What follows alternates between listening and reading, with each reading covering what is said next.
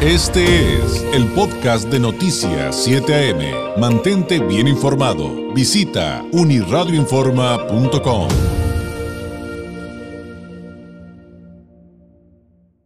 agradezco enormemente a la investigadora del Instituto Mexicano para la Competitividad, IMCO, Natalie Hernández, nos tome la llamada. Ella trabaja en el área de economía en temas de mercado laboral, comercio exterior, principalmente. Participa en investigaciones sobre estas agendas, monitoreo, análisis continuo de indicadores sobre empleo, comercio, inversión, consumo inflación. Ha trabajado en el Centro Latinoamericano para el Desarrollo Rural, en el área de análisis de políticas públicas con enfoque territorial. Tiene una maestría en economía aplicada con mención en estudios regionales por la Universidad Católica del Norte de Chile, estudió economía en la UNAM. Natalie, muy buenos días, gracias por tomar la llamada. Buenos días, muchas gracias por la invitación. Pues si bien el día de hoy el tema es hablar de la inflación y que podamos entender eh, con tu ayuda, Natalie, por qué está afectando más a los hogares de menores ingresos, eh, eh, sí habría que poner en perspectiva que esto es dinámico, que cada día hablamos de cifras distintas con este tema de la inflación, pero que hay ya cifras muy certeras y, y muy claras respecto a lo que ha sucedido por lo menos hasta el mes de junio de este 2022. Claro que sí. Justamente en junio lo que estuvimos viendo es una tasa anual de alza de los precios de 7.99% de forma anual, como te digo. Con esto, para poner un poquito de contexto, eh, en primera instancia no habíamos visto un nivel inflacionario similar desde hace más de 20 años. Y punto número dos, ya llevamos ocho meses consecutivos con tasas anuales de crecimiento en los precios superiores al 7%, que es un rango eh, considerablemente mayor al objetivo de Banxico, que eh, es de 3% más menos 1%. Entonces, como para contextualizar, digamos, que este no es un problema temporal, como bien dices, ya llevamos desde finales del año pasado viendo estas presiones inflacionarias y pues no se ve que vayan a pasar eh, rápido o al menos en un periodo inmediato. Ahora, uno de los aspectos evidentes y, también muy preocupantes de la inflación es el hecho de que no afecta por igual el poder adquisitivo de todos los consumidores. Y es por eso que en el INCO hemos analizado las diferencias entre los patrones de consumo y el aumento proporcional del gasto que enfrentan los hogares, pero considerando que tienen diferentes niveles de ingreso. Y los resultados aquí evidencian lo que se conoce como el efecto regresivo de la inflación. Esto es que afecta más a aquellos con menores ingresos. Para ponerlo en cifras, los precios de los bienes que consumen los hogares que reciben alrededor de 3 mil pesos mensuales en promedio aumentaron 9.78% durante el último año, mientras que para los hogares con más de 54 mil pesos mensuales, el aumento en el costo de la canasta fue de 7.91. Pues como vemos, hay una diferencia de casi dos puntos porcentuales entre un tipo de hogares y otros, que es lo que está evidenciando el impacto diferenciado en el poder adquisitivo de los hogares. Ahora, ¿por qué se da esta diferencia en el, en el impacto en el poder adquisitivo entre los hogares? Tiene que ver con las distintas proporciones del gasto que los hogares destinan a cada rubro de los bienes y servicios. Sabemos que los hogares con los recursos más escasos pues se ven en la necesidad de ocupar la mitad de sus ingresos en la compra de alimentos y bebidas, por ejemplo. Y estos bienes son precisamente los que han tenido las mayores, las mayores presiones inflacionarias. Su incremento anual fue de 11.85% eh, para este grupo, para este conjunto de alimentos y bebidas. Mientras que por otro lado, los hogares con mayores ingresos, los que te comentaba que ganan más de 54 mil pesos mensuales, pues apenas destinan 28% de su gasto a dichos bienes.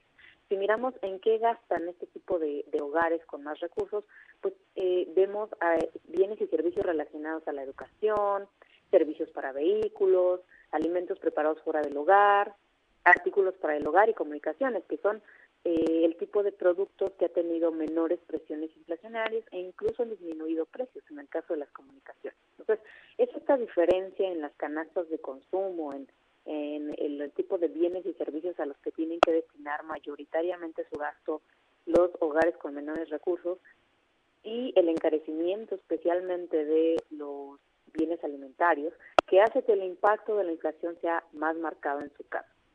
Y otro de los aspectos que hemos podido identificar dando seguimiento a estos datos de la inflación ha sido el hecho de que eh, ha golpeado más el poder adquisitivo de los hogares con menores recursos desde agosto del año pasado. Lo que hemos visto desde entonces es que si bien se han incrementado las tasas de inflación en general, también ha aumentado la brecha entre el incremento de costos para los hogares de bajos y altos ingresos.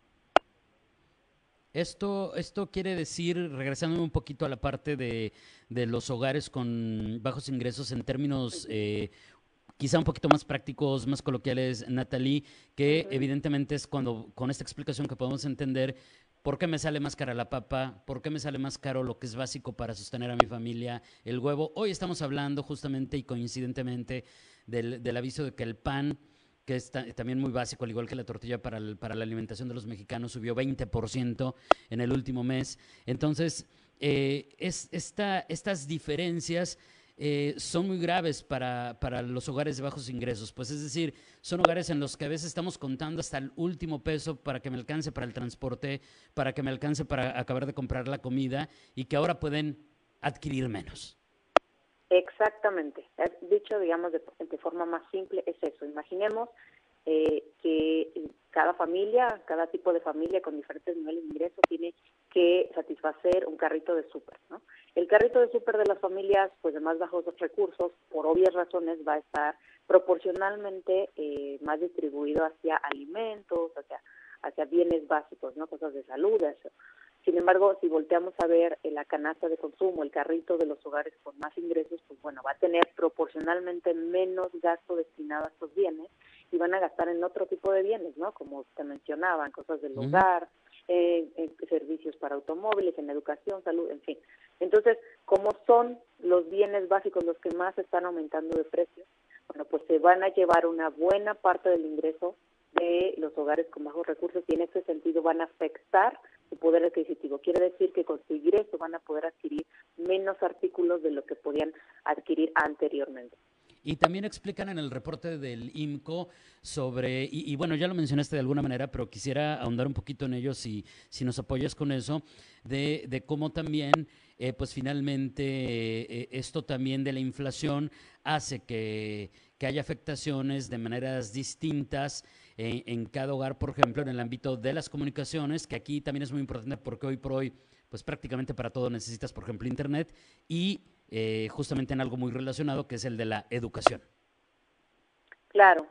Mira, por mencionar los productos que consumen, eh, algunos de los productos que consumen mayoritariamente los hogares con más recursos, tenemos el caso de las comunicaciones que, que bien mencionabas, tuvo una disminución de precios de 2.72% anual.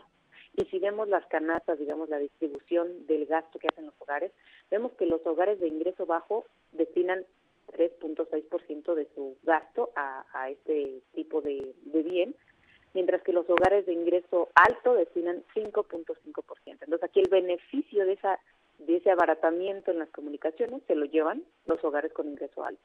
Luego están también eh, los artículos y servicios de educación.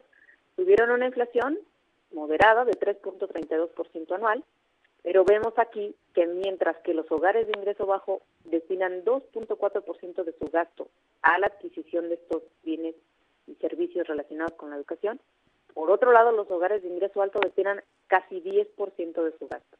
Entonces aquí de nuevo, eh, el beneficio, digamos, o mejor dicho, la afectación es menor para aquellos que destinan una mayor parte de su gasto a este tipo de bienes que, que son los que están teniendo presiones inflacionarias más moderadas.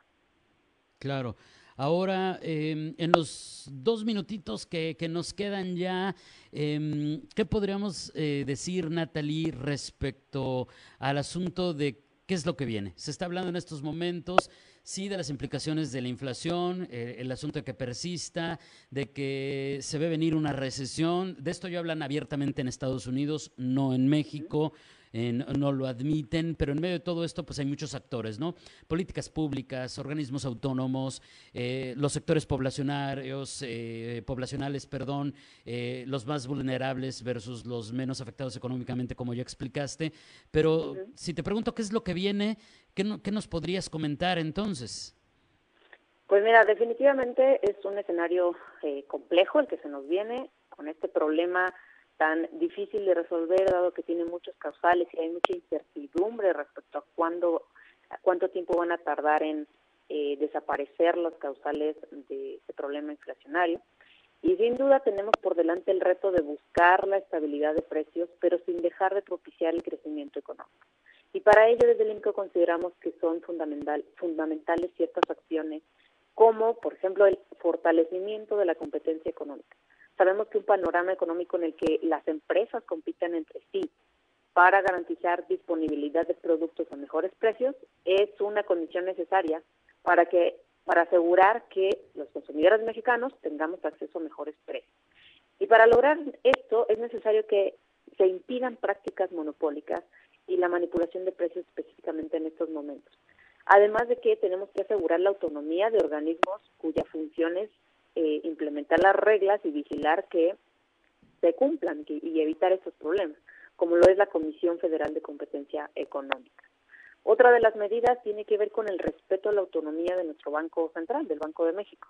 Y con respecto a su autonomía nos referimos a garantizar su capacidad de autogobierno y su independencia para que tomen las decisiones de política monetaria que se ajusten a este objetivo de reducir la inflación, como lo ha hecho, como hemos visto con el alza en la tasa de interés de referencia que se realizó hace unos días. Eh, y por otro lado, no dejar de lado el impulso a la oferta y disponibilidad de bienes con alta. Eh, ya sabemos que al ser la escasez de bienes básicos como los alimentos una de las causas principales de la inflación, bueno, pues es necesario asegurar una mayor oferta y disponibilidad de alimentos a largo plazo.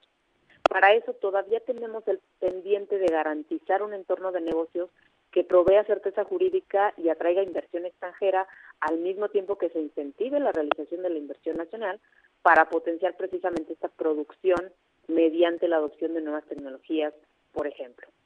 Claro.